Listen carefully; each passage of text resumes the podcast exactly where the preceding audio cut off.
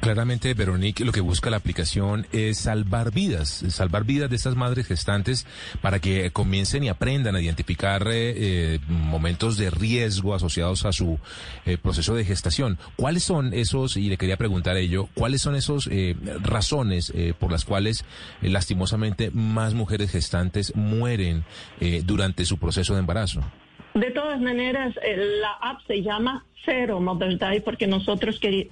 queremos llegar al nivel de cero, que no haya ningún, ninguna muerte de mamá, porque estamos viviendo en el siglo XXI, ¿no? Con altas tecnologías, con todo el conocimiento médico para salvar esas vidas. Así que la tecnología está ahí para ayudar a eso y lograr eh, llegar a ese número de cero hasta en el 2030. Así que en esa app las mamás consiguen diferentes informaciones, pero las hemos guardado lo más simple posible, más básica para que y comunicarse rápidamente entonces, cuando ellas tienen señales un poco difíciles o que eh, no se sienten bien, entonces sepan que eso no es normal y que tienen que llamar a un profesional de salud o tratar de ir a una clínica o informar por lo menos la familia que eso no es normal y que necesitan apoyo médico. Eh, ¿Ustedes han